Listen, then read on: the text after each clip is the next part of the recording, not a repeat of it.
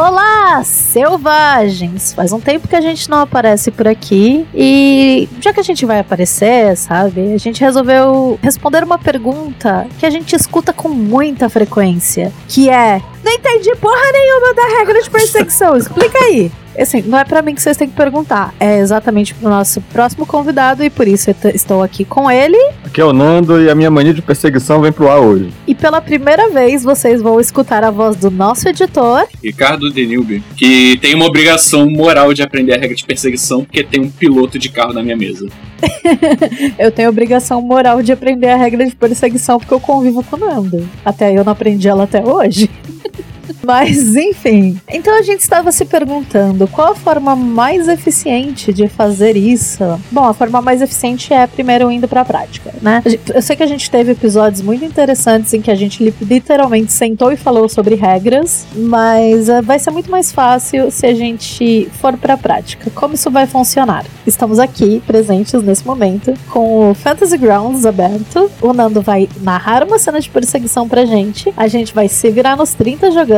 A gente está fazendo a gravação de tela, então depois esse vídeo será upado lá pro canal do YouTube, vai ficar link no post. E depois que a gente terminar de jogar essa cena, a gente vai sentar e conversar sobre as regras e tentar entender certinho. E vai ter um exemplo claro e que todo mundo presenciou para tirar dúvidas caso seja necessário mais pra frente, inclusive nos comentários. É isso? Estamos todos de acordo? Exatamente.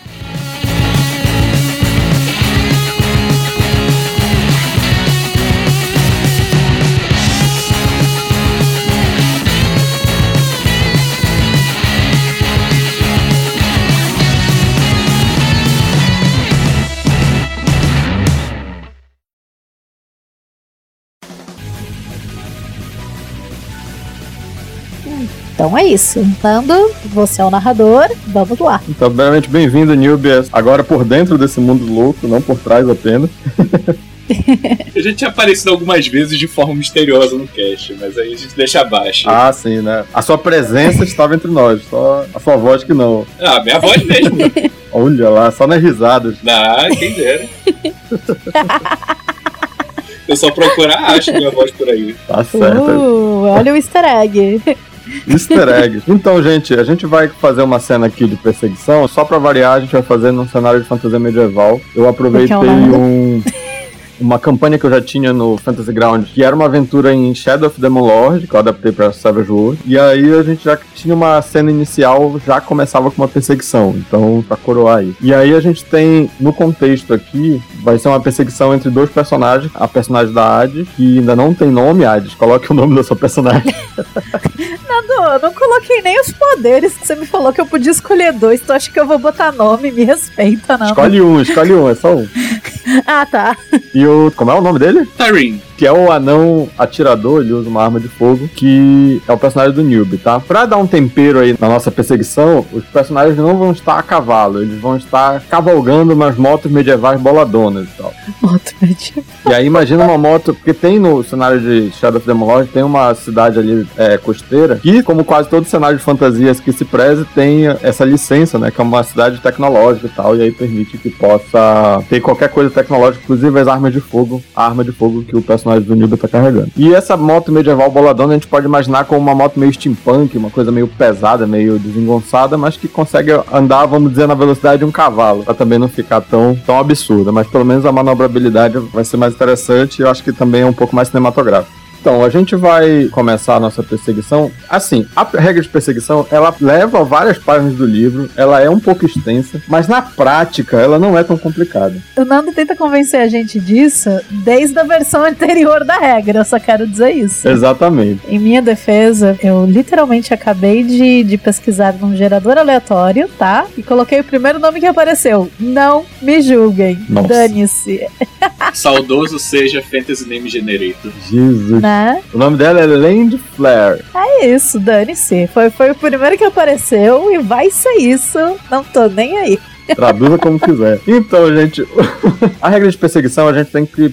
Pra começar, a gente tem que definir, né? Quem é que tá perseguindo, quem é o perseguido, como ela termina e qual a extensão da perseguição. Nessa regra nova, a gente tem uma espécie de tabuleirozinho, porque reclamavam muito da antiga, que era muito abstrata e a gente não conseguia muito se posicionar. Aqui resolveram isso colocando uma espécie de tabuleiro. A perseguição nada mais é do que uma espécie de combate extremamente dinâmico, o foco é o movimento muito mais do que acertar ou atingir os oponentes e tem um objetivo claro, que é chegar em algum lugar. O primeiro ponto é definir quem é o perseguidor e quem é o perseguido. No caso, os nossos personagens estão sendo perseguidos e os inimigos estão perseguindo esses personagens. E a gente precisa também definir o tabuleiro, como eu falei. Como é que é esse tabuleiro? É basicamente colocando as cartas de baralho em fila, uma atrás da outra. O livro, ele não, não define a quantidade de cartas que vai precisar colocar, mas nove é um bom número. Então, mas pode ser mais, pode ser menos, dependendo de quanto você quer. E depois disso, a gente precisa definir como a perseguição termina. Isso é importante. Por quê? Qual é o objetivo? O objetivo geralmente seria chegar na última carta, começando da esquerda para a direita. Colocamos nove cartas em fila e a primeira carta começando da esquerda até a última, que é a mais à direita. No nosso caso, a gente tem um 10 de ouro na esquerda e a última carta seria o 7 de espadas, né? Então, a primeira coisa a gente pode definir que é o que o objetivo para conseguir fugir desses perseguidores é chegar no 7 de espadas. Mas também a gente pode definir outra forma de terminar a perseguição também, como ah, a gente pode definir que a perseguição vai durar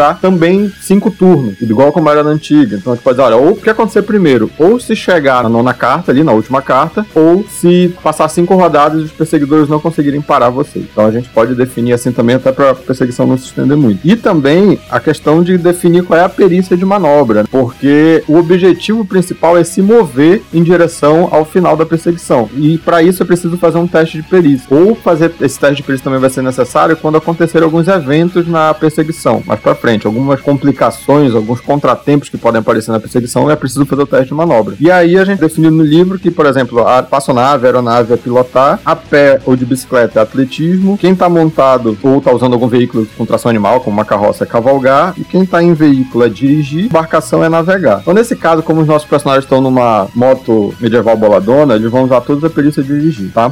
Eu ainda não superei a moto medieval boladona. É um termo técnico. É um termo técnico. Termo científico.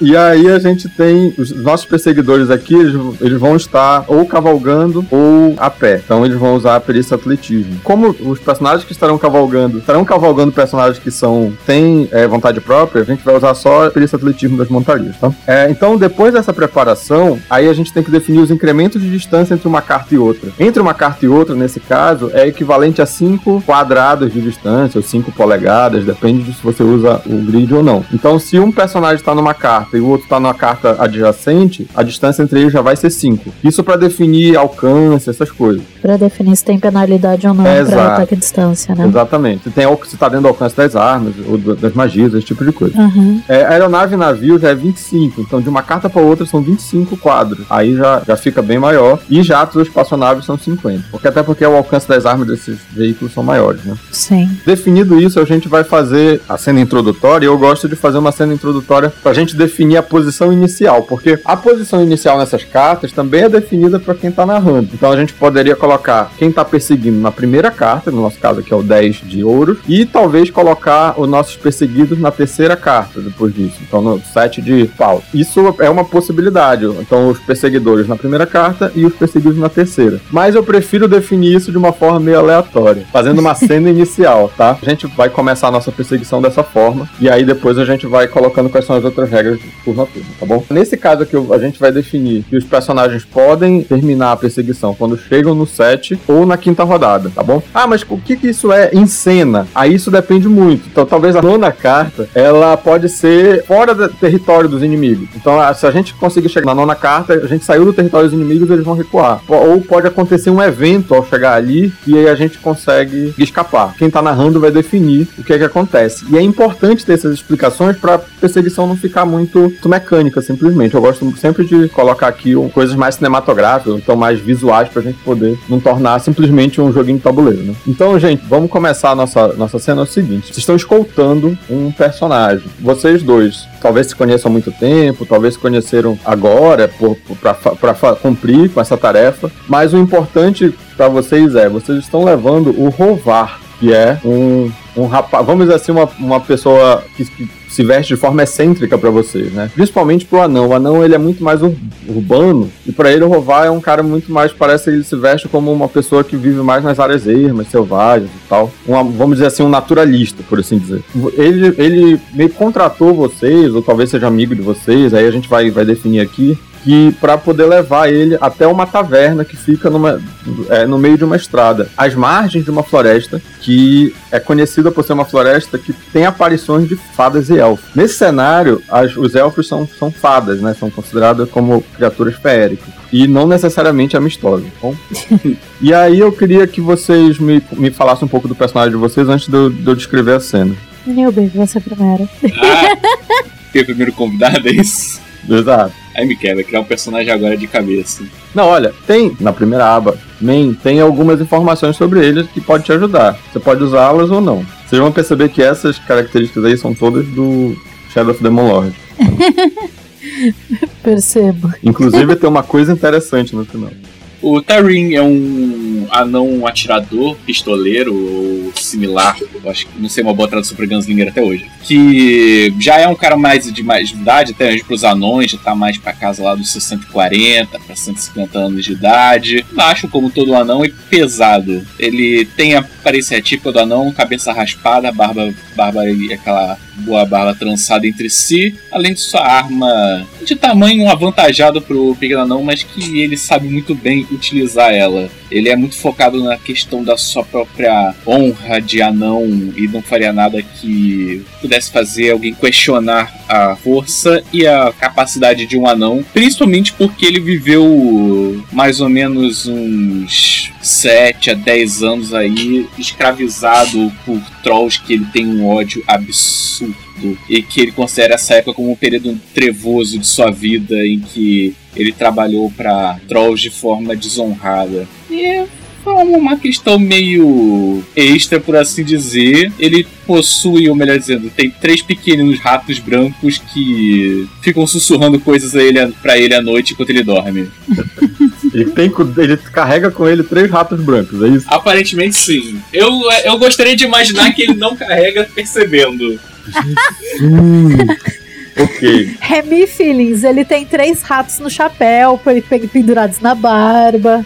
Fizeram um ninho na barba dele. Eles andam pelo corpo Ele dele. só não sabe. Nossa. Vocês assistiram o Encanto? Não. Já que não. Os ratos do Bruno. Tipo isso. Então, e, e o no- nossa arcanista Land Flare? Sa- da- Das informações que eu obtive ali que eu achei muito interessante, eu conseguiria pensar num personagem que, pra começo de conversa, tem muito rancor barra ódio de fadas, porque a última, o, que eu- o dado que eu rolei ali, Nilby, é porque no, no antecedente, na ficha, ele diz que meu personagem ficou cativo por um de 20 anos pelas fadas. Ui. Eu rolei um 18. Então pensa assim, o quanto a pessoa adora fadas se você considerar que ficou preso por tanto tempo. Por outro lado, eu, eu imagino que como um bom arcanista ou uma boa arcanista, sei lá, é o tipo de, de pessoa que teria tentado aproveitar essa oportunidade para aprender tudo que poderia para depois catalogar e usar contra seus inimigos. E ainda e, e é um personagem extremamente leal, então personagens leais e otários. História da minha vida.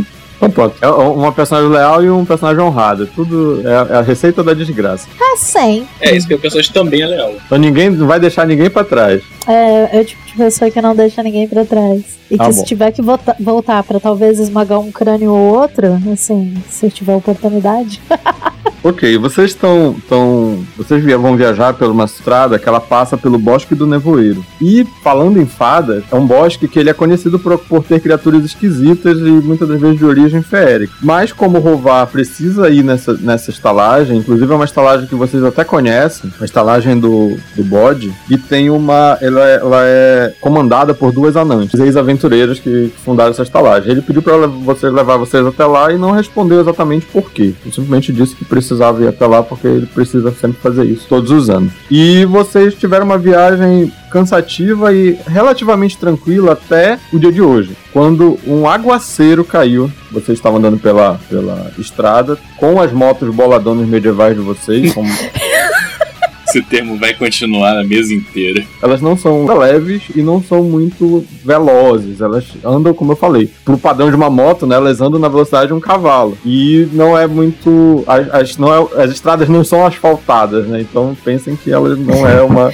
Ou não seja, é simples menos assim. confortável ainda do que andar num cavalo. Exatamente. E aí, são motos com rodas grandes e tal. Talvez essas rodas sejam de ferro, inclusive. A moto se- seja uma mistura de ferro com pedra, talvez uma tecnologia anã, inclusive. E a, a Land Flare tá aprendendo a pilotar esse negócio agora, enquanto o Tarim tem um pouco mais de experiência. A nossa cena começa com vocês já a toda velocidade cruzando, dobrando uma curva na, na estrada, com árvores que parecem ser bem antigas. Elas, inclusive, cobrem a estrada com as suas copas densas, né? E vocês veem também que elas têm al- algumas características um pouco mágicas, assim. Então, elas têm um líquido meio que brilha, alguma poeirinha, sabe? Uma floresta que tem, tem uns vagalumes que vocês acabam percebendo que às vezes formam um padrão. Na hora que brilha, formam umas luzes e sombras que parecem rostos e tal. E é um negócio meio macabro, assim. E apesar de estar de dia, tá quase anoitecendo. E com a chuva pesada, a floresta tá bem escura. Só isso aí já seria um problema se não fosse o fato de vocês estarem sendo perseguidos por uma matilha de lobos atrozes. Só que aqui os lobos atrozes não são simplesmente lobos grandes. Eles são, eles são criaturas que, na verdade, são como lobos grandes, do porte de lobos muito grandes, muito grandes mesmo, monstruosos. Só que a- os membros da frente e o rosto são de, como se fosse de, de pessoas, de humano. Uma mistura meio, meio grotesca, assim. Então é como se ela fosse uma espécie de quimera. A parte de trás do corpo, assim, dos quarto, quarto traseiro e as patas de trás são de lobo, mas à medida que vai vindo pra frente, vai fazendo uma mistura de lobo com humano, com uma face meio bestial, assim, horrenda.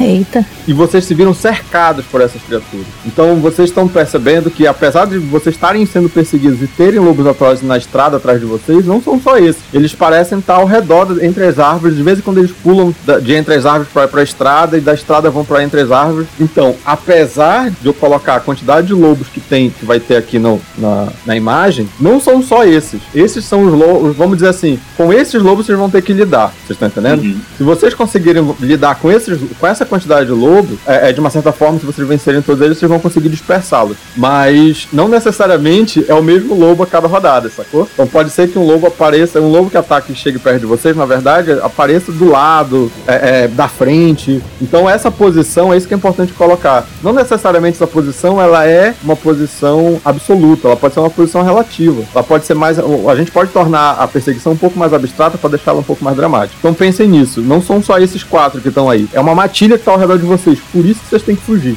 Mesmo com esses quatro já seria perigoso, mas com mais do que isso é impossível talvez vocês darem conta deles, tá bom?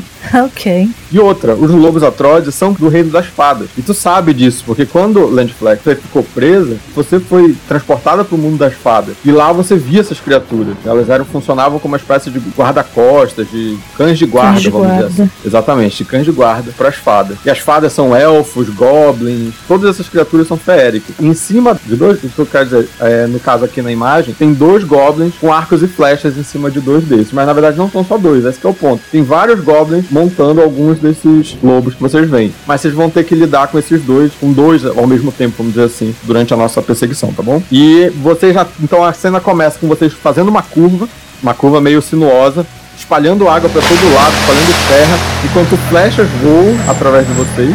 E eu queria primeiro saber quem é que tá levando o Rovar na garupa. Como se eu ainda tô aprendendo a pilotar esse negócio, eu acho mais provável que seja o Tarim. Tarim. Então, então o Rovar tá na, tá na garupa do Tarim. Então vamos começar com o Tarim com o seguinte: Tarim, eu preciso que a gente defina, lembra que eu falei, eu preciso que a gente defina onde você está nessa perseguição. Então eu vou precisar de um teste de manobra. No caso, é, como você tá pilotando a moto medieval boladona, você vai precisar fazer um teste de dirigir. Lembrando, só um detalhe, eu tô colocando a chuva, por enquanto, como um elemento dramático. Ela não vai ser um elemento mecânico. Ela vai servir mais para que quando a gente tiver alguma confusão, talvez a gente possa relacionar com ela. Não tá tendo nenhuma penalidade por estar chovendo. Nem dá pra pilotar e nem Até, pra. até a gente chegar naquele 5 e naquele 4. Basicamente. Pode ser. Então vai lá. Nossa, já explodiu um 6 ali. Irmão. Tirou um 10. Olha só, qual, qual é a questão? Você basicamente está nessa mesma, na terceira carta, tá? Um sucesso você estaria na segunda e uma falha você estaria na primeira, tá bom? Beleza. Então, como você tirou uma ampliação, você tá exatamente na terceira carta. Só explicando, desculpa, só, só fazendo a intervenção de que a gente tem que lembrar para o ouvinte que, assim, lembrando que isso é uma perseguição, então as coisas estão se movendo adiante. Ele voltar uma carta não quer dizer que ele voltou, quer dizer Isso. que ele progrediu menos do que todo o resto. Exatamente, Adi, bem lembrado. O movimento das cartas é um movimento relativo. Basicamente, é a sua distância para os outros personagens na perseguição, e não necessariamente o caminho, né? Que está sendo feito. Sim, por isso que às vezes você pode, inclusive, não avançar. Exatamente, Adi, bem lembrado. É, mas aí eu quero Nada. que me descreva como é que é essa cena. E é, aproveito para descrever a aparência do Tarim e, e como é que ele tá na moto e tal. V- Vamos lá, fazendo essa curva. Após fazer essa curva meio fechada por entre algumas árvores ali na estrada, o Tarim, eu falei, cabeça raspada, o cabelo, o barba branca, trançada, grande. Ele tá tentando ajeitar a arma dele enquanto ele pilota com uma única mão só, a outra arma ele tá tentando apoiar sobre o peito, enquanto o Rovar tá segurando nas costas dele para tentar não cair depois dessa curva. Consegue fazer uma manobra e ele quase acerta uma árvore, mas ele consegue dar um chute com a perna para impedir que ele bata e isso consegue jogar ele um pouco de volta pra estrada e ele acelera com tudo, quase dando uma empinada na moto, que ela é capaz de fazer, porque, como diria o velho preceito anão, acima de nossa cabeça só Deus é a roda da frente. Tá. Ele avança com tudo enquanto ele olha um pouco pra trás pra ver se a companheira dele, Land Flare, tá conseguindo acompanhar. Tá bom. E lembrando que o Tarim, ele, ele é, ele é careca, né? Com a barba branca. E veste uma, uma armadura. Ele veste uma armadura de couro, talvez não é isso? Acho que sim. Veste uma Obrigada, armadura de agora na minha cabeça a moto boladona dele é uma Harley Davidson. É, pode ser, nesse estilo. Só que com rodas de ferro e, e ferro com. Ou de pedra com rebicho de ferro, pode ser alguma coisa assim desse tipo. E aí eu imagino que quando ele fez a curva e bateu na árvore, a moto meio que deu uma traseirada, assim, né? Ela perdeu a traseira, fez um drift, e na hora de voltar ela deu uma sacudida assim de traseira e continuou andando. Meu Deus. E aí, além de Flare nessa situação, além de Flare, qual é a sua estratégia aqui? Vamos, vamos fazer um teste. Primeiro fazer um teste de manobra pra saber onde você tá na perseguição. A minha estratégia é tentar não morrer. É 12% de um plano, meu querido. Exatamente. É com driving, né? É. Sim. Tá, então isso lhe coloca exatamente na segunda carta. Então você tá um pouco mais atrás, tendo um pouco mais de dificuldade.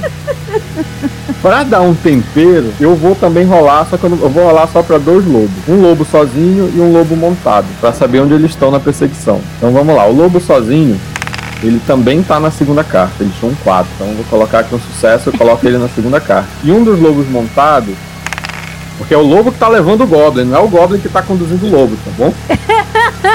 É o 6. É que o Goblin tem uma montaria de lobo boladona, aparentemente. Então a gente tem essa situação. Então o Rovar, quando ele olhou pra trás, ele viu, além de Flare, Tendo umas leve dificuldade em, em não derrapar. com dificuldade de uma derrapar, e um lobo saltando entre as árvores, meio que pro lado dela, assim, na direção do lado dela, sabe? É, e um outro Goblin também saindo da árvore do outro lado, assim, atirando flechas e ela meio que se abaixando. Vamos lá, Hades, como é que é além de Flare e como é que ela tá conduzindo essa moto nessa primeira cena inicial? Arcanista, não é a pessoa mais robusta do mundo, sabe? Ela também já não é mais tão, tão jovem assim quanto algum dia foi. Essa, meio que 18 anos da vida dela foram roubados. hum. Tá tendo dificuldade de se adaptar com essa tecnologia do jovem? Digo, não, não é o TikTok, gente, é só uma moto. Mas ela também teria dificuldade de lidar com o TikTok. Assim como Passou eu. dos 30, passou dos 30, não sabe mais usar TikTok. Mas enfim. Então ela tá muito tipo tentando não confundir, não, não confundir os comandos, não sabe. Aí ela para, olha pro lobo assim do lado dela, tipo, ai, inferno. tipo, era só o que eu precisava. Isso, lembrando que são fadas, né? Então, É, me, me avisa a hora que eu puder simplesmente resolver as coisas da forma mais clássica possível. tá bom. Manabol.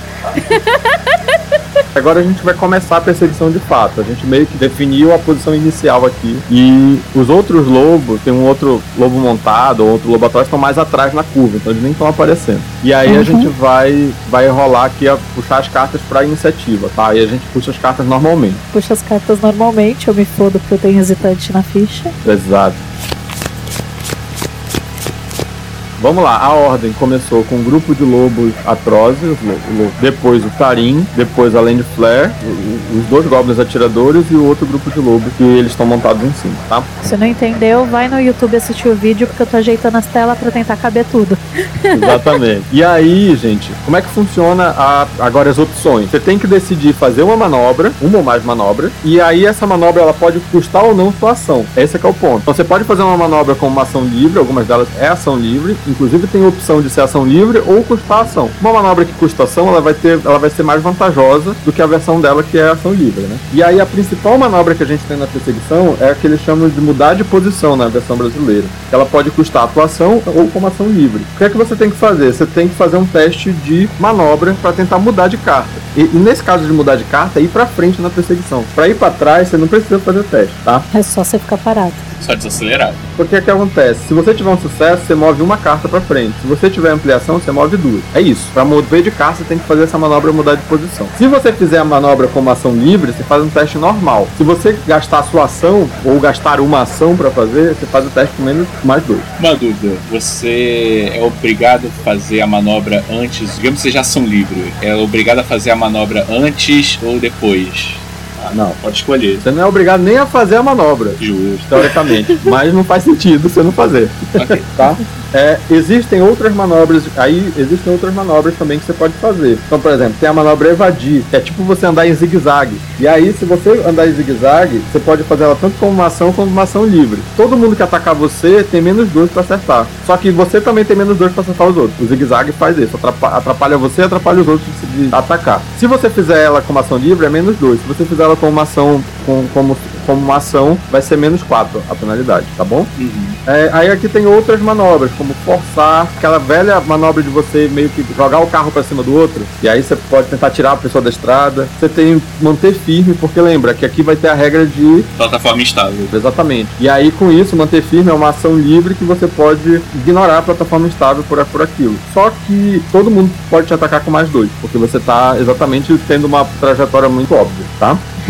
A outra ação também que pode ser feita, eu, eu, eu tô ignorando aqui algumas outras, mas a outra ação também é fugir, que é acabar, você escapar da perseguição no meio dela, antes de chegar na sétima carta do, da quinta rodada. Só que para isso, você vai precisar fazer, tá muito distante dos oponentes. Você tem que estar pelo menos quatro cartas de perseguição de qualquer oponente. E aí você pode fazer uma rolagem de menos quatro, usando uma ação, para poder escapar. Ok. Então são essas as opções. Então os nossos lobos que não estão montados, a gente tem o, o lobo 3, que ele tá do lado da Land Flare. Ele vai tentar atacá-la. Já que ele tá na mesma carta, significa que ele tá adjacente, pode fazer ataque corpo a corpo. Então ele vai tentar atacá-la. Será que a nossa perseguição vai ser tão curta? Vamos ver aqui. Opa, esse foi aquele lobo que saltou entre as árvores e se jogou pra, pra cima dela. E ele veio e até conseguiu acertar uma patada com as garras dele, que como eu falei, são humanas a parte da frente, mas elas também têm aspectos de lobo, então elas têm garras longas. E acerta uma das garras na costa da Land Flare. Vou aplicar o dano. Ai, inferno. ai, ai. Nosso combate vai ser curto é. mesmo. Nossa, então a, deu 6 de dano, com a, como a resistência dela é exatamente 6, ela ficou abalada. Nesse caso, que, que de dano, né? O dano é resolvido normalmente. E quem for abalado, atordoado ou ferido, no caso, personagens ou é, montarias, acabam sofrendo uma batida. O que é uma batida? Ela é jogada uma carta para trás. Nossa! Então, além de Flare, foi para trás na nossa perseguição. Que delícia! Onde tá só todo mundo. Onde tá só todos os nossos inimigos. Exato. Nesse caso, o lobo atrás não fez nenhuma manobra, ele só fez o ataque, tá? Uhum. Rolou um montinho brutal aí. O outro lobo, eu vou pegar aqui é o lobo 4. Então ele vai fazer uma manobra pra gente poder ver como é que é. Ele vai se deslocar. Opa! Nosso lobo Nossa. tirou 15 no seu D8. Então ele vai se deslocar duas cartas. E ele chega na terceira carta onde tá. Tarim junto com o Rovar. E aí ele vai atacar o Tarim. Mas ele erra miseravelmente. Então ele, ele vem, ele vem, ele faz a curva, como eu falei, ele tava meio que pra trás. Ele vem. Vou dizer o seguinte, ele também saiu do meio das árvores. Porque ele se joga e tenta, ele fez a mesma coisa. Na hora que olhou pra trás e viu um pulando as árvores indo pra cima da Land Flare, na verdade tu olhou, virou pro lado e outra, mesma coisa aconteceu contigo. E no último momento, talvez você se abaixou e ele passou por cima de ti. Agora é você. É só porque a Harley é mais baixa, porque se não fosse uma Harley Davidson, ele tinha. É que o anão também é mais baixa, aí facilita. Agora é o Thorin. Além de flare, você tem algum ataque corpo a corpo? Eu esqueci esse detalhe. Ah, eu tenho, tipo, literalmente eu posso tentar dar com um staff na cabeça do idiota. Mas até aí, é um D4. Pode ser? É melee. Caraca. Ok. Você acerta, pode rolar o dano. Joga o dano em cima dele. Qual dos lobos que é? É o 4. É do lado É. do Tarim, né? Ok. Olha lá, deixou abalado ele. Então ele vai, ele também é batido. Nunca subestime o poder de uma, um pedaço de madeira. Exato. Assim, quando você tá puto o suficiente, tudo vira um tacape, gente. Então vamos fazer o seguinte, como foi essa cena? É, o lobo pulou por cima da- das árvores, você levou a, a agarrada na costa e você acelerou meio que no impulso. E aí você viu a- a- a- o lobo à sua frente e conseguiu acertar ele meio com a com, com seu cajado. Uhum, Tá, viu que ele quase acertou o Tarim. E Tarim, é o seguinte, você, qual é a questão? Na perseguição, toda vez que você tira uma carta de iniciativa de paus, você tem uma. Alguma merda acontece com você. um contratempo, né? Você Exatamente. Esse é o E- resumo. E, e esse contratempo, ele é definido pelo naipe da carta que você tá em cima. De paus. Quando é paus, o que acontece? Você tem que fazer um teste de manobra, modificador de menos 2. Se você falhar, vai ser considerado como uma falha crítica na rolagem de manobra, aí tem uma outra tabela que a gente Meu vê. Deus. É, só que aí a gente tem que definir isso em cena. O que que aconteceu? Lembra que eu falei da, da, da chuva? Derrapou na, na poça. A chuva que não era mecanicamente, né? Agora é. Exato, só que ela é dramática. E aí a gente pode usar isso aqui nesse, nesse momento. O que foi que aconteceu? Fizeram a curva e desceram uma vertentezinha até um, o que deveria ser um pequeno riacho. Mas que na verdade, com a chuva, ele tá um pouco mais robusto. E o problema da Harley é que ela é mais baixa e o anão também. Exatamente. Então você vai precisar fazer um teste de manobra para evitar perder o controle aí nessa chuva, ser levado talvez pela correnteza ou não conseguir perder muito tempo nessa passagem. Não acredita. Olha lá como tudo, tudo, tudo, tudo se engata. acredita. Nossa. Luca, acredite no poder dos dados. Acredita. 7 menos 2, 5. Cara, você passa. Então você vendo diante disso, eu imagino que talvez teu personagem tenha acelerado mais. Como é que, como é que ele conseguiu evitar esse, esse contratempo? Se você for rápido bastante, dá. Eu tava- Só aquele vídeo da. Do, do cara passando de carro numa, na chuva absurda e a mulher gritando lá acelera, acelera, acelera. Então, esse é o roubado do lado falando que o cara ia acelerar. Meu Deus. Então, meio isso, o Rovar fala acelera. Acelera! E meio que a Land Flare também ouve isso. E essa a aceleração dessa moto não é um, um- não é mexendo o pulso, é uma alavanca que tem tipo na frente do tanque Meu assim, Deus. tipo como se fosse um navio. e aí puxa a alavanca pra frente e a moto passa com tudo. Talvez a, a Land também vai pegando aquele vácuo de, de- de- a- atrás assim. E o- os lobos vão tudo pulando por cima do, da água, sabe? E aí vocês passam por esse riacho e começam a subir de novo, uma outra vertente, e fazendo uma outra curva que aquela primeira foi pra direita, agora é pra esquerda. e nisso, você tá vendo que entre você e a Land Flare tem, tem muitos outros lobos e, e- e o Goblin. O que, é que você vai fazer? Nenhum homem ficará pra trás. Com manobra, eu vou fazer aquela. Esqueci o nome agora, mas é que você pilota estreita, reta, pra perder a plataforma instável. Ah, tá. Manter firme, manter firme. Não balança muito não, que eu vou atirar. Eu vou olhar pra trás e só pra saber, é, atirar no caso no lobo que tá com o Goblin, que tá junto da lente flare. Na mesma carta que ela é duas, dois incrementos de distância, certo? Não, você tá, como ela tá duas cartas, ela tá a 10 de distância. Na finalidade de quanto? Qual o alcance do seu rifle? É 12. Então você ainda tá no primeiro incremento de distância da arma, então você não tem penalidade. Ok, eu vejo que ela tá ali, que tem ali que pode ainda acertar ela. Vou mirar no lobo com o Goblin em cima pra atirar e, sabe, proteger ela Você vai atirar no Goblin ou no Lobo? Não entendi. no lobo. Se o lobo cai, o Goblin cai. Tá, então faz o seguinte. É, pelo menos ele não, não, não, não continua na É, perseguição. né? Tu vai fazer a manobra depois com ação livre, né? Vamos lá, dados. Eu acredito em vocês. Eu acredito no coração dos dados. Muito importante acreditar no coração dos dados. Seria menos 2 se, se você não tivesse feito Roadster. Então, deu 7. Você acertou. Pode agora clicar duas vezes no dano. 14 de dano. Nossa. 14 de dano. Dois ferimentos incapacitou o lobo. Vai lá, descreve essa cena aí agora. Eu eu falei pro, pro Rovar. Segura aí que eu preciso atirar.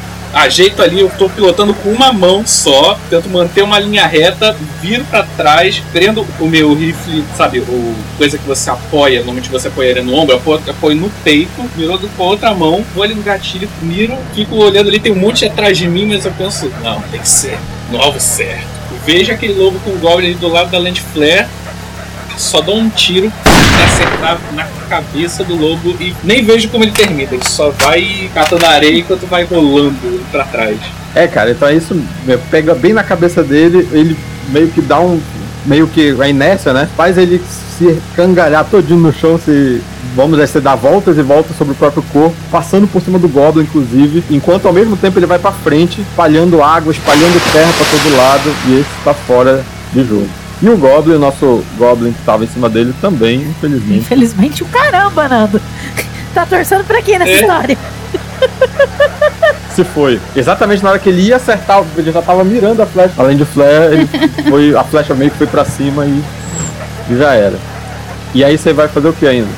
Uh, no caso foi minha ação e ação livre. Tem mais alguma coisa? Eu acho que não, né? Não, ação livre você não, não vai fazer manobra, tentando se afastar. Ah, não, mas eu já tinha feito a manobra de, de manter o. coisa. Não, você, você não tem limite de manobra para fazer, desde que, desde que você tenha. Você não pode fazer duas vezes a mesma ação. Ah, pera, agora eu me perdi. É, você pode fazer mais de uma manobra ao mesmo tempo numa rodada. Eu achava que era uma só, mas pode fazer mais de uma. Mais de uma, desde que não seja a mesma. É, desde que não seja a mesma. É, eu vou tentar avançar um pouco mais nas cartas. Então tá, então. Como é ação livre, você faz só um teste normal de manobra. É, não consigo. Três não bastante. Hum, e aí meio que como tu fizeste essa. É, te concentrou demais, a tua, a tua moto foi perdendo estabilidade, ela começou a se zaguear depois disso. E aí tu tiveste meio que segurar ela e não conseguiste tomar muita distância dos lobos, não. Tá bom? E aí tu quase bateu numa árvore de novo, foi pra um lado, foi pro outro, deixando aquela, aquele rastro de, de, de, do pneu que é bem pesado, né? Fazendo uns novos sulcos na estrada. Então vamos pra Land Flare. Tá shaking, né? Então faz um teu, teu teste de espírito. Nice. Opa, ok. Tirou um 11. Tá mais. Até na regra antiga ela já tava de volta. Exato, já agia direto. Eu abri aqui em outra instância para ver de novo certinho o negócio das manobras. Tava falando que não tem limite de quanto você pode fazer, mas você não, não pode repetir a mesma, né? Isso. Exato. Tá, então a primeira coisa que ela vai fazer é tentar exatamente recuperar a posição, porque ela percebe que ela tá ficando muito para trás e está ficando perigoso. É, com, peraí, antes disso, com relação às ações, Nando, é normal, tipo, você tem as ações e manobra consu não consome ação ou, ou, Como eu falei, depende, você pode fazer uma manobra consumindo ação ou não. Por exemplo, mudar de posição é uma manobra que pode tanto consumir ação ou não, depende da tua estratégia. Então eu vou tentar primeiro usar. Como você definiu que a gente precisa chegar no final, senão vai, vai lascar o rolê todo. Eu vou usar desculpa, se vocês não chegarem, se os lobos pararem vocês, vocês vão estar cercados dessa tá. matilha toda. Eu vou usar Boost Trait pra tentar aumentar o meu drive primeiro, então. Olha lá, ótimo. A Landflare, ela tem essa, esse desenho esse símbolo místico, rúnico, sei lá, no meio da testa, tá? Porque é pintado, mas é tipo aquele tipo de coisa que você é, ritualisticamente renova, sabe? E não se explica muito por quê. Ela percebe que ela tá ficando muito pra trás, ela. Tá bom, vai. Ela encosta dois dedos na testa, na, na, na, marca e solta meio que aqueles brilhinhos mágicos, faísquinha, tipo como se você estivesse acionando algum tipo de poder. E é assim que ela vai invocar, uhum. tipo, usar para conjurar o Boost Trait para tentar aumentar esse drive. E eu falei, e eu vou usar um veneno. é, lembrando que a gente tá usando a regra de 100 pontos de poder, então ele tem essa, essa penalidade. Tá. Um 10. Ótimo. Tá, no primeiro você tirou 4, menos 1 da penalidade de 100 pontos de poder, deu 3. Agora você tirou um 11 com menos 1, deu 10. Pois é. Então você tirou uma ampliação, você pode aumentar em dois. Eu fico feliz. então temporariamente eu aumento ele aqui. Dirigir, né? Não, não, não, não, não aumento não. Vou, vou botar aqui como efeito. Ah, como efeito? Beleza. Eu, eu acho muito bonitinho essas pessoas que usam o Fakers e Grounds pra anotar as coisas de fato. Eu, eu, eu, não me dou o trabalho de ficar usando os efeitos. É porque aí ele já mantém o, o a contagem. Sim, pelos turnos, né? Pelo... Acho muito mágico. Eu devia talvez aprender a usar. Pensa que não estou mais naquele mundo. fica anotando tudo na cabeça ou, ou num papel do lado da, da sessão aí. É, então eu ainda tô migrando as minhas coisas pro digital, então eu ainda não costumei usar tudo que o Fantasy me oferece. Eu tô no digital e eu ainda faço assim. Faz sentido. E olha, olha, olha o legal, olha o legal. Do lado do, do- da tua rolagem tem uma gotinha de sangue, tá vendo? Do lado da foto. Ah, Então aí, se tu clicar, vai abrir a, a- o poder e lá embaixo no poder já tem os efeitos. ah não, isso eu sei. Então, então é fantástico. Eu acho maravilhoso. Então, tá, o que que aconteceu? Então, ela aumentou o equilíbrio dela, o reflexo dela, talvez seja isso, ou ela, ela fez a moto ficar mais estável, o que foi que aconteceu? É. Você já jogou Shadowrun? Não. É, As referências, né? A gente tem que invocar o cyberpunk pra poder justificar a fantasia medieval. É foda, gente. Eu não, eu não sou das fantasias medieval. Ah pá, tem uma moto medieval Ela boladona aí. colocou o espírito de Stephen Wolf. Bort Wild, exatamente. Tá tocando Bot Wide, assim, do nada. É que no Shadowrun tem uma coisa chamada Wired, wired Reflexes, em que você literalmente é como se você aumentasse a tua percepção de, de- de reflexos mesmo. É literalmente um boost de agilidade. Ah, o legal. pessoal que tá vendo no Tá bom. YouTube, se for só uma desculpa, eu vou botar Born Wild na na edição, tá, gente? Isso claramente vai ser da edição. Então, vamos lá. Land Flare ainda tem a sua. Vai fazer a manobra de trocar de carta, né? Sim. Agora eu rolo com, com Driving. Agora vamos ver. Agora é um D8. Ok, tirou um 6. Um 6 é uma carta pra frente. Agora você tá na segunda carta junto com todos os inimigos. Exato, que bom. E aí, como eu falei, né? Depois que vocês passaram por aquele riachozinho, vocês começaram a subir a vertente. E a Land Flare fez isso por um momento, deixando ela um pouco pra trás. Só que no minuto seguinte, inclusive o Tarim viu isso, ela começou a pilotar como se ela tivesse nascido em cima dessa moto medieval boladona. E aqui agora, olha só, o nosso inimigo também tem um 5 de pause, então ele também tá com uma complicação. E só que ele tá em cima de uma carta de Copper. E a carta de Copper diz que ele tem que fazer um teste de manobra com uma ação livre. Se ele falhar, ele vai ser empurrado pra trás, né? O que eu acho maravilhoso é que ele vai te notificando de tudo isso. Ele coloca no chatzinho bonitinho. Ai, como fica mais bonito esse fantasy. Ele vai ser batido, que chama, né, em português. Então deixa eu fazer o teste de manobra dele. Nesse caso, é o Goblin. Então eu vou considerar que ele. Lembra que ele não tá sendo levado. Ele tá sendo levado. Então ele não tem cavalgar. Boa. Mas como eu sou uma pessoa benevolente, eu vou gastar um bene aqui pro Goblin. Ele falha miseravelmente de novo. É. E de novo. Acabou meu bene. Então o que aconteceu? Aquela, aquela típica situação em que o Goblin meio que moscou olhando pra frente. Ficou distraído com a luzinha brilhante na testa da outra. E aí ele levou uma- um galho no meio da cara, caiu pra trás. Só que ele ainda conseguiu meio que se segurar no galho, sabe? Ele ficou meio que preso assim no galho, agarrado. Aham. E aí ele tem ainda a oportunidade de, na próxima, na próxima ação dele, se ele não conseguir voltar pro correndo pra cima do lobo, ele vai ficar pra trás na Ou seja, perseguição. agora a gente tem um Goblinzinho correndo tudo pra não, pra ficar pra trás. Não, ele tá em cima da árvore, ele tá em cima da árvore. Eu vou, como é a ação dele, ele vai, eu vou tentar fazer uma manobra pra ele que é de atletismo, pra ele tentar voltar pra cima do lobo. Então ele vai perder, eu vou fazer isso inclusive com uma ação. Então ele vai perder a ação dele de atirar. Então já foi positivo aí. Então eu vou fazer aqui um atletismo. Ok. Então a ação dele foi basicamente ficar em cima, aí ele saltou de uma árvore pra outra, uma árvore pra outra e conseguiu se jogar em cima do lobo de volta. Mas perdeu a ação dele. Perdeu a ação dele fazendo isso, né? Agora o outro lobo tá sozinho, vai tentar atacar. Hum, deixa eu ver, ele tá na mesma carta que a Land Flare. Vai tentar atacar ela de novo.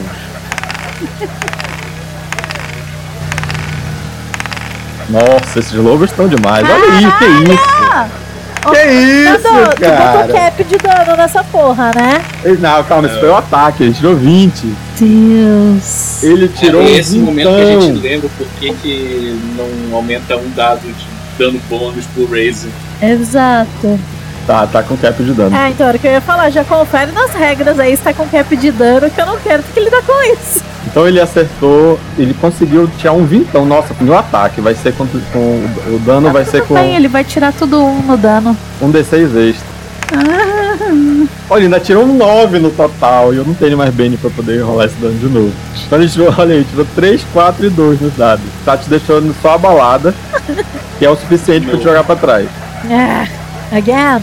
E aí, esse lobo foi bonito, por quê? Porque ele pegou, o Goblin meio que, que aconteceu essa situação, o outro lobo se atrapalhou, ele pulou na árvore, como sabe como se fosse no Matrix, eles andam na parede? Só que esse lobo pulou em duas ou três árvores de lado, assim, sabe?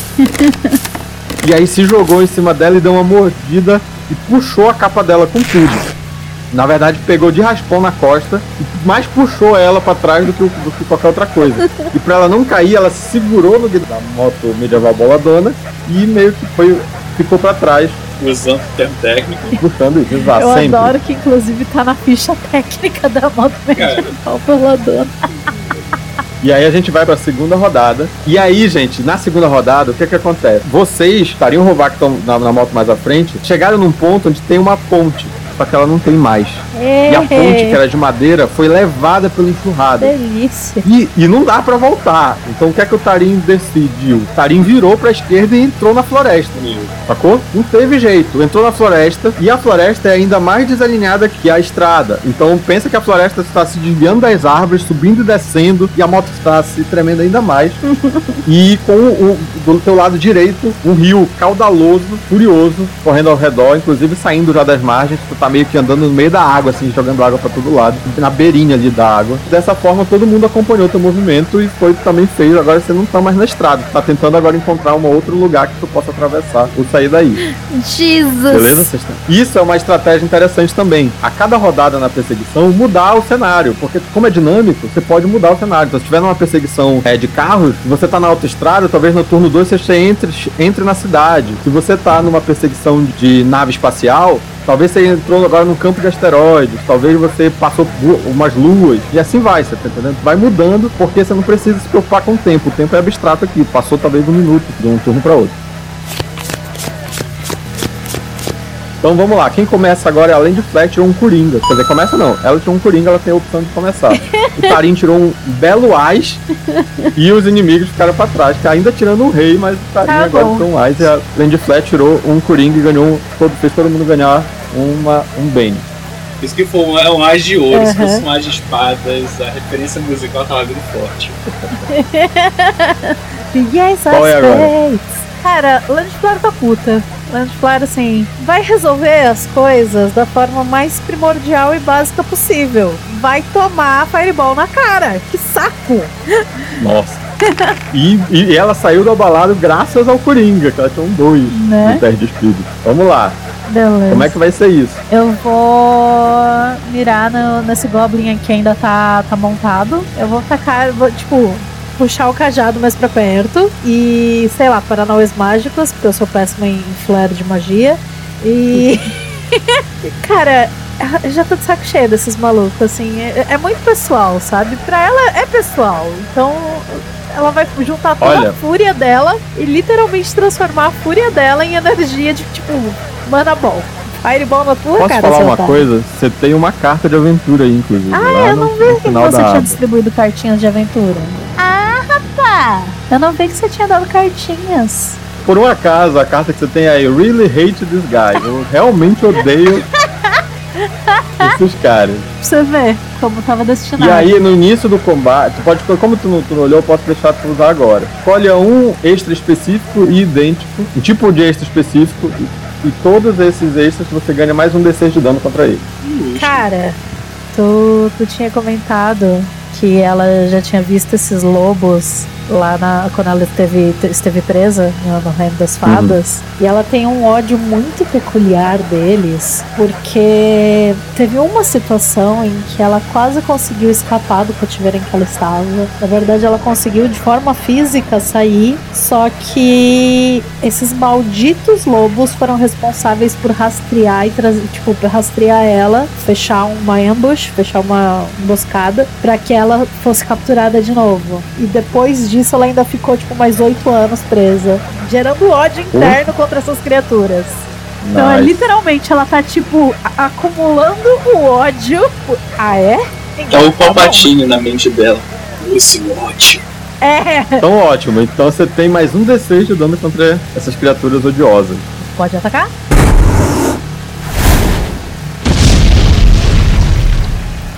Eita, tirou um 8 no D8. 13. Ok, tirou um 13 no, com o raio, tem menos um, né? por- Porque a gente tá usando a regra de sem ponto de poder, só que com o bônus do Coringa. Uhum, tá. E aí tirou uma ampliação, pode rolar o dano agora. O 17 no total é o suficiente pra jogar o lobo longe. Escreve aí como é que é, como é que foi esse ataque. que Ele não foi só um ataque, ele foi um 13. Cara, é aquilo. A, a Land Flare, ela, tipo, tá, tá deixando bem claro do porquê o apelido dela é Land Flare. Porque ela junta todo aquela, aquele sentimento, aquela ira que ela sente contra essas criaturas em uma bola de energia que arde em chamas, tipo, terrivelmente.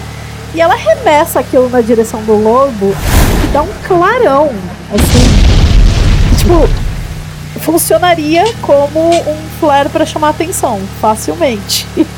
Entendi. A jubileu. do- É, é Medieval. quase isso. Tipo, a- mano, o lobo, ele, tipo, não tem nem tempo de reagir, sabe?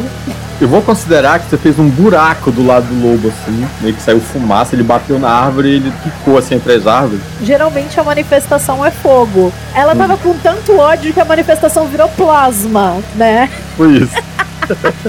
Seu amigo Goblin aqui conseguiu, como ele tá na mesma carta, saltar pro outro lobo aqui. Cusão. Fiz um aqui, ele conseguiu um 4. É, e aí, você vai fazer mais alguma manobra? Vai fazer alguma manobra? Você só foi tua ação. Vai tentar mudar de É, posição? vou tentar. Então vai lá. Não, já foi já. Não, eu não tô mais rolando. O que, que o Fantasy Grounds tá fazendo? Para! Tá, vamos ficar com o primeiro, apesar de que o segundo foi 26, né? É, então, é, se você for olhar na gravação. E, e olha que o segundo não teve o bônus, né? Do... Pois é. Estou olhando a gravação, eu arrastei e soltei no chat, mas ele não foi, e aí quando eu cliquei duas vezes, aí ele fez 26. Vamos ficar com 7. Ah, te catar, Nando! Ah, o primeiro que vale, pô. Vamos, vamos considerar. E aí o, você fez isso com, seu, com o cajado dela, né? Eu considero que tu tá pilotando meio que com o cajado no colo, sabe? Tipo e aí, isso, sim. puxa ele. E aí tu puxa, pregou o lobo na, na árvore e avançou, né? Meio que colocou o cajado aqui e virou, é, desviando de duas ou três árvores. Lembra que vocês não estão mais na estrada, vocês estão agora no meio da floresta. Então ela meio que desviou de duas ou três árvores, quase acertando uma, inclusive. Tipo, batendo só a roda de trás, só um pouquinho assim na árvore, mas conseguindo manter o controle. Agora é o Tarim. Tarim também tá ali desviando das árvores de uma Por veja essa explosão, tava. Eita, velho. A mulher tá puta. Eu vou de novo fazer a manobra de hold steady, manter firme. manter firme. De novo vou com uma mão só, vou segurar ali, vou olhar que o Goblin pulou pro outro lobo. Ah, tu não vai não. Eu vou pegar a arma e vou mirar no lobo, porque esse aí vai cair junto. Ou tu pulou pro outro lobo, ou tu vai descer. Faz o mesmo esquema. Motorista, vai descer! Eita! Tirou 7, só clicar duas vezes no dano, exato. Nice. Nossa. Bem, não tendo mais Bane pra salvar a pele desse canino, Bye bye, Daguinho. vai, é, vai descrevendo aqui enquanto eu faço o teste do, do Goblin pra ele pular pro outro. lá. Eu chego pro louvar, baixa um pouquinho aqui, rapidão. Eu faço ele é, baixar um pouquinho, eu apoio a, o rifle nas costas dele como se fosse um bipod pra, si- pra, pra ficar um pouco mais estável. Isso foi. Eu miro no, no lobo. Tu vai cair, meu irmão. Atiro com tudo, pego ali no peito do lobo, mas a arma tem potência bastante pra jogar ele pra trás. Ele fica rolando ali na lama entre as árvores, bate e no lobo. Cara, o Goblin, o Goblin, quando hora que ele vê que tu vai atirar, ele já tinha visto tu atirar antes, ele salta um pouco antes.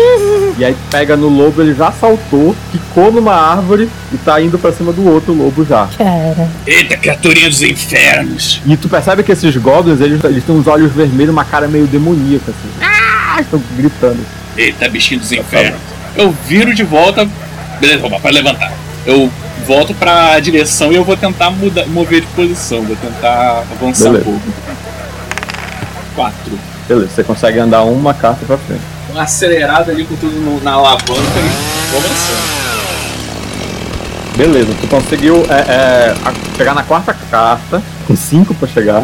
Cara, tu virou pra frente, tu ia bater na árvore, tu conseguiste tirar da árvore de novo, ia bater na outra, tirou da árvore de novo. A moto deu um solavanco, ela meio que saltou no ar, assim como a, a moto da Lente Flare também, e conseguiu se estabilizar, meio que dando uma, uma, uma sacudida assim na hora que caiu no chão de volta e continuou indo pra frente. Conseguiu se distanciar um pouco. O Goblin, com o tiro, tu também meio que.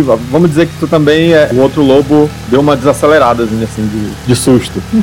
O nosso amigo Goblin, por conta disso, ele também tá com. Olha só como esse, esse jogo tem vida própria. Ele tirou um rei de paus, então ele tá com uma complicação. Ou seja, ele ainda tá no ar nessa hora e ele vai ter que fazer um teste de manobra ou ele vai ficar para trás, ele vai ficar, vai ser batido, né? Nix, ele, ele tá sozinho, ele não tá em cima do outro lobo, vamos considerar isso. Se ele ficar bumped, ele vai sair da perseguição porque. Porque não, não pegou a carona. Ele não conseguiu a carona. Vamos fazer aqui um teste de Athletics pra ele. Oh, não deu nem pra ele atirar. Nenhum deles conseguiu atirar em vocês. Sai, demônio! E aí já era pra ele. Ficando só um único. E lembra disso, não é que só tem um lobo. É esse lobo que tá causando problema pra vocês. Os outros ainda estão ao redor. Ainda saem umas flechas ou outras de outros lugares. Mas esse daí é como se fosse o problema imediato de vocês, tá? Uhum. Sai, cachorro! Vamos aqui pro outro lobo. Ele vai ter que agora ou atacar além de flare ou mover duas cartas do Tarim. Então, como isso é muito difícil, ele vai atacar além de flare. Só que agora eles perceberam, ele foi, vai ser um pouco mais inteligente. Ele vai tentar atacar a montaria. No caso, é a moto boladona. Tá aqui, como a moto medieval boladona tem Parry 2, ele acerta. Vamos ver o dano que ele vai causar. Como ela é feita de metal e pedra, ela tem dureza 10. Então ele tirou 6 no dado. Meio que só a, a, a garra dele só resvalou assim, da moto medieval não boladona. conseguiu causar nenhuma avaria. Porra, arranhou a lataria, velho. Sacanagem. E aí, galera, a gente vai pro terceiro turno, que eu acho que vai ser o último. Já que só tem um inimigo. E aí, o que, o que é que mudou agora de um turno pro outro? O que é que vocês me dizem? No ambiente. Ah tá, eu achei que você falou na regra. Na regra eu não sei não. Não, não. Vamos lá, tô pedindo ajuda de vocês. Talvez, seja- talvez agora a gente tenha chegado numa parte da floresta em que as árvores começam a ficar meio mortas assim e o, o terreno é um pouco mais pantanoso. E aí vocês têm agora que encontrar um caminho mais seco, vamos dizer assim, para poder conseguir continuar, tá bom? Pode ser isso. Inclusive tem umas moscas, algumas coisas assim bem ruins. Só que o lobo, talvez aí seja o território mais conhecido dele, já que vocês estão se aprofundando na floresta. E ele age primeiro porque tirou um J. Depois o Tarim com 9 e além de Flare com 4, graças ao seu visitante. E aí o lobo vai, vendo que a moto é, é muito difícil de ferir, ele vai na carne mesmo, que é na Land Flare de novo.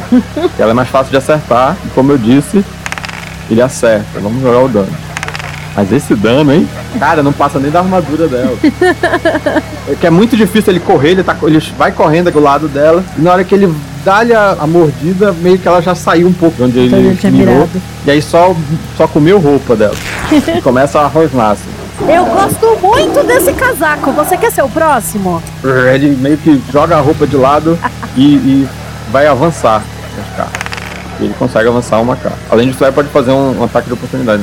É, exatamente. Ele vai, vai ser outro que. Eu realmente gostava muito desse casaco. Ele vai tomar outro raio na cara. Não, ataque de oportunidade tem que ser um ataque com cajado. Ata- ata- é, Billy, beleza. Quando ele pula pra frente, ela aproveita o impulso, puxa o cajado de novo e taca ele na cabeça. Acertou. Joga o dano. Boa. Eita, jacho! O poder do pedaço de pau. Jesus, achou 16, um 2D4. Nunca duvide do poder de um pedaço Então. de pau. Como foi? Descreve aí, descreve aí, Lady Flash. Já já vai ver.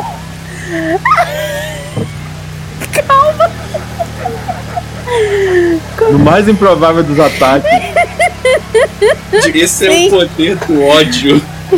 É o poder do ódio, cara. É o que eu falei. Quando né? você Pô, tem ódio. rasgou a capa preferida. Exato. Quando você tem ódio o suficiente, tudo vira um tacape, gente. Cara, eu vou considerar que ela acertou no olho dele e atrás. É, não, na Oi, verdade eu tava pensando em tipo. Foi bater de qualquer jeito, pegou bem na têmpora do bicho, tá ligado? Sabe? Ou então pegou, tipo, sei lá, ou, ou ao invés de na têmpora, pegar na- bem na ligação do maxilar com o crânio. Hum, sim, sim, sim. Desconge... Tipo, des... Caralho, é a única palavra que eu consigo pensar. eu ia falar. eu ia procurar uma palavra mais bonita, mas a única palavra certa é descaralhou o maxilar do lobo pra fora do lugar. Então tá, tá ótimo. e, a, e aí, cara, o lobo saiu, vamos dizer assim, chorando, né? Ganindo e caindo e se rolando no, no, no meio do, do, pântano. E meio que vocês já percebem que os outros lobos meio que vendo isso e tal, perceberam que talvez vocês sejam presas muito, muito, muito difíceis. talvez não valha a pena, eles começaram a se dispersar e as flechas começaram a diminuir e vocês conseguiram depois, é, mais à frente, encontrar talvez um val do rio ou uma outra ponte, atravessar e sair do território de caça dos lobos atrozes. Caralho, eu não tava esperando essa tanta explosão num D4. E é por isso que Savage Worlds é um sistema extremamente letal, gente. E é isso, essa, essa foi a nossa perseguição de hoje. Cara, eu preciso começar a usar essa regra.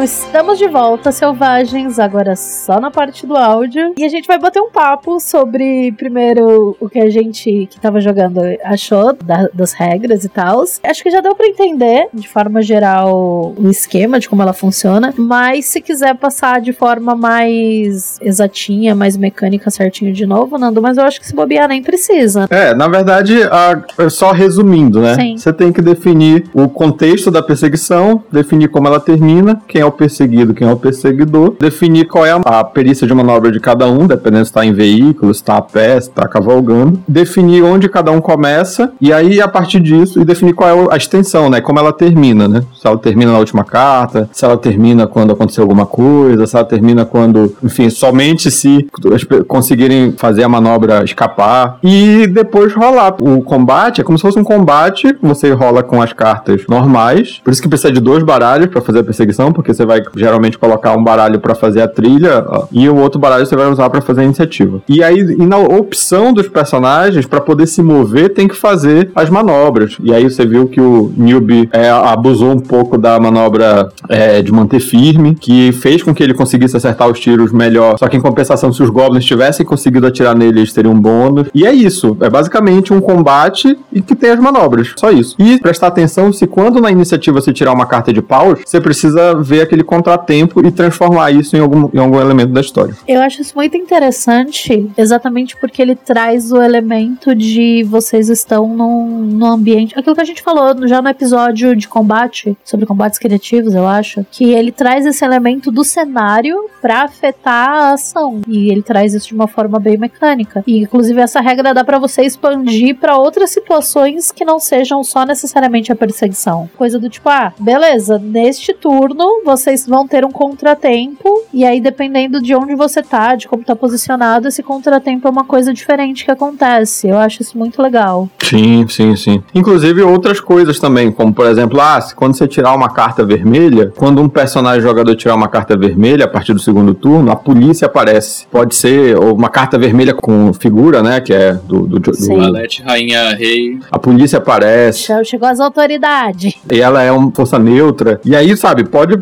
ou nesse caso apareceria, ah, a gente entrou no território de um dos elfos, aí os elfos aparecem, então talvez. Então dá para tornar ainda uma coisa ainda mais mirabolante no meio da história você consegue mecanizar esses contratempos, por assim dizer. Como você tem sempre o baralho, você consegue mecanizar essas coisas de uma forma mais aleatória. Lembra um pouco, a, não sei, lembra um pouco a galera do OCR, assim, que geralmente não gosta quando o narrador decide coisas e gosta de tabela pra tudo execução lembra um pouquinho isso, claro que sem todo o espírito da série, mas lembra um pouquinho. É, sempre na vibe do sim. Savage, né? Que é ser sim, uma ferramenta sim. útil e não uma pedra no teu sapato. Coffee, coffee. É, e ser criativo nessa hora dos contratempos. Por exemplo, já teve a situação em que era uma perseguição a pé no meio da floresta, e aí o, o contratempo foi exatamente é, um personagem pisar no ninho de um, de um urso. E aí do nada entra um urso no, na perseguição. É, não, na verdade, ele só, o atletismo dele que ele precisou fazer foi exatamente escapar do urso, entendeu?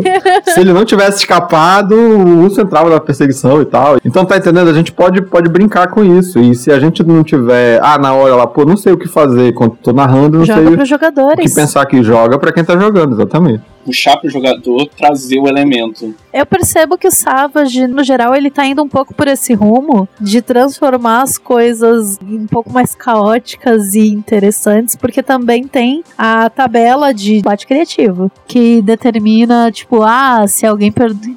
Tem um monte de efeito interessante que, que acontece dentro do, do combate, que eu acho que ele torna, tipo, o, o jogo, o combate muito mais dinâmico. E o Savage, É. ele tá indo muito por esse espírito e eu tô achando maravilhoso, cara.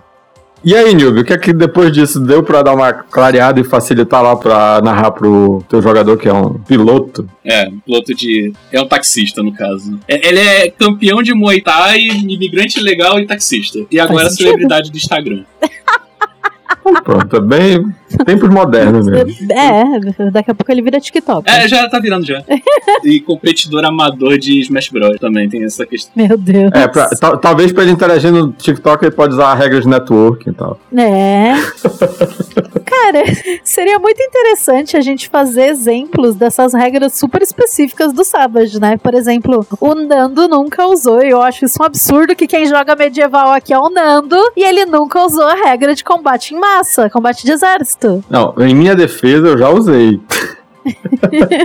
Não tanto quanto eu gostaria, mas já usei. Ah, Eu acho que uns 15 anos de que eu narro RPG medieval e eu acho que eu nunca fiz um combate em massa em nenhum sistema. Inclusive, ou, ou foi regra de cerco que você nunca usou, Nando? Não, regra de cerco, eu nunca Tem usei. uma nunca de... usei. é, eu lembrava que tinha uma delas que você nunca tinha usado. Exato.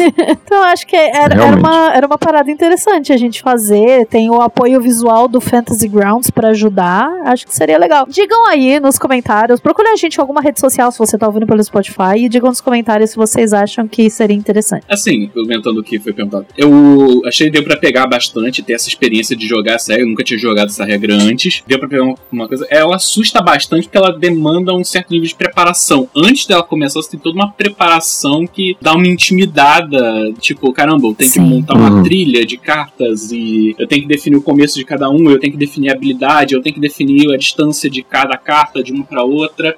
Isso dá uma certa assustada a princípio. Depois que começa, flui bem. Eu gosto de comentar muito, existe muito aquela figura do combate. Vocês devem ter visto, muito, muito comum assim, antigamente, quando a gente era mais novato, costumava ter muito aquele combate que era a sala branca que não tem nada e a régua no chão só medindo a distância do Sim. pessoal e nada acontece, vocês só ficam se estapeando lá dentro. Quem joga jogo de luta sabe exatamente essa sala. A gente fica no training mode, assim. Sim. É a forma de você fugir da sala branca de hospício e entrar numa coisa mais dinâmica, com mais coisas pra fazer. Mas imersões também, né? Eu achei bem interessante. Bom, eu tenho um piloto na minha mesa, então eu vou ter que usar isso aí. Eu comecei uma campanha de Reapers. Em algum momento eu vou ter que usar a regra de perseguição. Eu tava contando, Mas- Nando, que a primeira aventura do Reapers, o, o antigo que eu peguei pra narrar a campanha no Discord do cast, na primeira sessão da campanha eles me jogam uma cena de perseguição. Aí eu fiquei tipo, ah não, qual foi? Mas aí a questão é, e agora? Vocês são tão inimigos da perseguição assim ou Não, eu nunca dá pra encarar? fui. É, eu só, é, é o que o Nilby falou. Ela exige um pouco, né, de você prestar atenção em várias coisas. Que se você não, não tem esse background dela, de ter usado e ter jogado, é possível que você esqueça de usar. Fantasy ele facilita um pouco nisso, mas enfim, se você não estiver usando, você talvez esqueça um detalhe ou outro, uma coisa, e isso me, me deixa incomodada. Então, assim, eu não, não senti essa segurança de fazer. Agora, pelo menos a segurança de arriscar, eu acho que eu tenho. É, eu acho assim, eu acho que como eu acho que quase todas as regras, inclusive de combate em massa, esse tipo de coisa, a primeira vez que jogar, talvez vai esquecer alguma coisa ou outra, e aí é legal dar uma olhada depois Sim. e, e tentar de novo, sabe? Eu acho que a principal dica que eu dou com relação à regra de perseguição é não deixe ela se tornar somente um negocinho mecânico. Dê cor para o que acontece. Por exemplo, a gente demorou nessa perseguição porque cada movimento que a gente fazia, a gente descrevia, a gente tornava aquilo um negócio excitante, um negócio interessante, dava movimento pro que estava acontecendo, Sim. não simplesmente rolava os dadinhos ali. Você pode, é essa que é a grande questão dessa regra nova. Você consegue jogar ela como um tabuleirozinho, só rolando dado, meio que informando o que acontece, sem precisar de escrever. O que era impossível na regra anterior, porque a regra anterior, ela te demandava que você criasse descrições dessa forma. Então, o que é que eu faço? Eu pego um pouco esse espírito e tento trazer pra cá. Então, desconsidere essa questão da fila. Ah, porque um- uma pessoa tá aqui, então esse personagem está o tempo todo, a essa distância X. Não, você pode formar, colocar que mecanicamente ela está a essa distância, naquele momento em que aquele personagem vai fazer aquele ataque, mas no resto do turno, talvez ela tenha se movimentado para lá, para cá, Sim. tenha ido para frente, para trás, você não precisa se engessar na posição em que as miniaturas, enfim, os marcadores estão ali na trilha de cartas. Até porque se você for pensar dessa forma, fica tudo muito esquisito. Pode gerar situações esquisitas, inclusive. E outra coisa é o tempo. Também, ah, vou fazer uma perseguição aqui espacial, e aí é no nada. e aí, meio que quais são os obstáculos que vão ter no vácuo? Não, pensa que a perseguição espacial pode durar horas. Cada rodada é uma hora diferente, que vocês estão em lugares diferentes, e alguém tá buscando auxílio, tentando se colocar entre um planeta e outro. Lembra do Star Wars lá, que entram nos asteroides e tal. É um tempo cinematográfico, por assim dizer. Só um comentário que coisa, uma coisa que foi dita anteriormente, sobre a questão de, ah, você pode esquecer, mas eu posso acabar esquecendo uma regra, uma coisa. Cara, é super normal e não precisa ter medo de, ah, meu Deus, eu esqueci uma regra. Eu brinco muito isso. Cara, não polícia do RPG não vai chegar e bater na tua casa pra te prender porque tu esqueceu uma regra, sabe? Então eu preciso voltar naquele episódio que a gente gravou não tem tanto tempo sobre dicas para, para narradores. Isso. tipo, pai, inclusive eu mesma disse isso, pra você ver como a gente é hipócrita às vezes. É, a polícia RPG não vai te prender porque você esqueceu uma regra. Tipo, experimente é aquela coisa. O primeiro passo pra você ser bom em alguma coisa, pra fazer algo bem, é você fazer ela mal primeiro. Então, experimente, sabe? Tente. É, você tem que primeiro, Primeiro tentar. tenta e primeiro quadro que você for pintar, a primeira perseguição que você for fazer não vai ser a Mona Lisa. E tá tudo bem não ser a Mona Lisa. Sim. Exatamente. E, e assim, eu acho que a, a regra de perseguição ela é legal quando você quer dar ênfase e detalhamento para aquela regra. Então vamos pensar num filme, Matrix 2, que tem o Reloaded, né? Ali considero que está usando a regra de perseguição, porque é uma cena inteira construída e montada em cima de quem da, daquela movimentação e tal. Agora você pode também fazer uma perseguição usando a regra de combate encontro rápido. Ah, não é importante para mim detalhar, eu só quero saber se eles vão conseguir fugir ou não. Eu só quero saber o que é que aconteceu, o que é que foi perdido, se eles levaram dano ou não. E aí você faz essa regra de você faz a perseguição usando o encontro rápido. Eu fazia com tarefa dramática. Quando era regra antiga, quando era a, a regra antiga que eu simplesmente me recusava a tentar entender, eu resolvia tudo como uma tarefa dramática. Isso. Só que a, a regra de perseguição, você vai perceber que ela vai dar ênfase, vai colocar no foco os personagens que, que são pilotos, que colocaram pontos ali em dirigir, em atletismo, que compraram lá o, O as. a, a vantagem, a vantagem mãos firmes, né, pra não, não sofrer com a plataforma instável. Então isso daí eu acho que é, é importante. E não só isso, é bom que, que diferencia um pouco. O, o Savage ele tem muito disso. Ele é um jogo tão simples quanto você quer que ele seja, mas a partir do momento em que as tuas sessões estão ficando muito repetitivas, ele te Uhum. dá N ferramentas, ele te dá um milhão de possibilidades pra você pegar e falar: hoje a sessão vai ser diferente. Hoje a gente vai usar uma regra que a gente geralmente não usa. E é isso, sabe? Você pode te transformar, inclusive, eu principalmente que sou a narradora preguiçosa com 12% de um plano, tu pode usar as regras como mote daquela sessão. Do tipo, ah, essa sessão eu quero usar essa regra. Como eu vou fazer acontecer? Não sei, a gente sempre descobre. Exato. Pensar nisso, né? Ah, Nessa sessão eu vou usar a regra, essa regra que eu não usei da última vez, na outra eu vou usar, tentar usar, aplicar outra. E aí realmente já dá um dinamismo na, na campanha, né? Exatamente. Então, acho que essas foram as considerações finais. Alguém tem mais alguma coisa pra dizer? Acho que não. Acho que entendemos agora como funciona a regra de perseguição. Entendemos que o Nando realmente gosta da regra de perseguição.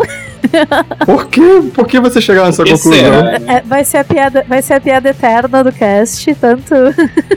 Enfim. Então, a gente. e Esse episódio a gente encerra por aqui. Se vocês tiverem interesse, achar, acharam legal, comentem se vocês vão usar a, a regra agora ou não. Vocês vão continuar usando tarefa dramática, que nem eu fazia, ou, ou vão tentar adotar. E se seria interessante que a gente fizesse esse tipo de episódio falando sobre essas regras diferentonas que o Savage tem e nem sempre a gente usa. Afinal, elas são totalmente opcionais mesmo, diferentemente do GURPS. É, desculpa. Enfim, gente, esse episódio ficou por aqui. A gente tá demorando pra gravar, tá tendo um monte de, de coisas acontecendo. A gente eventualmente. A gente vai aparecer pra dar uma satisfação do, do que tá acontecendo e quais os rumos do cast. Assim que a gente descobrir, porque a gente também não sabe. Mas dito isso, esse episódio encerra por aqui. Vão nas nossas redes sociais, comentem, sigam, sei lá, façam coisas, colhem no Discord. Eu estou narrando a campanha de Reapers em mundo aberto. E eu acho que por hoje é isso. Deem seus tchauz, pessoas. Tchau, tchau. Valeu, Nilber, por participar também. Nada, que isso, sempre é isso precisar. Falou, galera.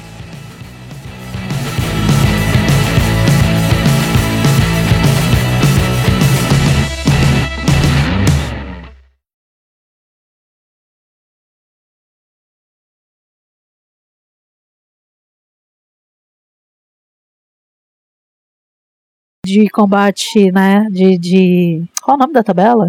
Caralho! Qual tabela? Calma aí. Eu tenho, tem uma tabela nova no Suede que é exatamente sobre combate criativo, alguma coisa assim. É, é combate criativo, é literalmente o nome da Ah, tabela. sim, sim, exatamente. Ah, só, só me dá um passo. Fala só, combate criativo. Combate criativo. É, só pra eu, pra eu construir a, a frase depois. Ah, porque. Porque teve uma, teve uma pausa, aí eu consigo jogar esse combate criativo junto do, da frase anterior, e aí não tem essa dúvida, gente. Você sabia exatamente qual era o nome da tabela. Ah, nossa, perfeito, adoro. Nossa. Adoro que acaba, acaba a dúvida. E eu com certeza sabia que o nome da tabela é combate criativo. É, exato. A edição deixa a gente assertivo. Adoro como a edição me deixa mais inteligente.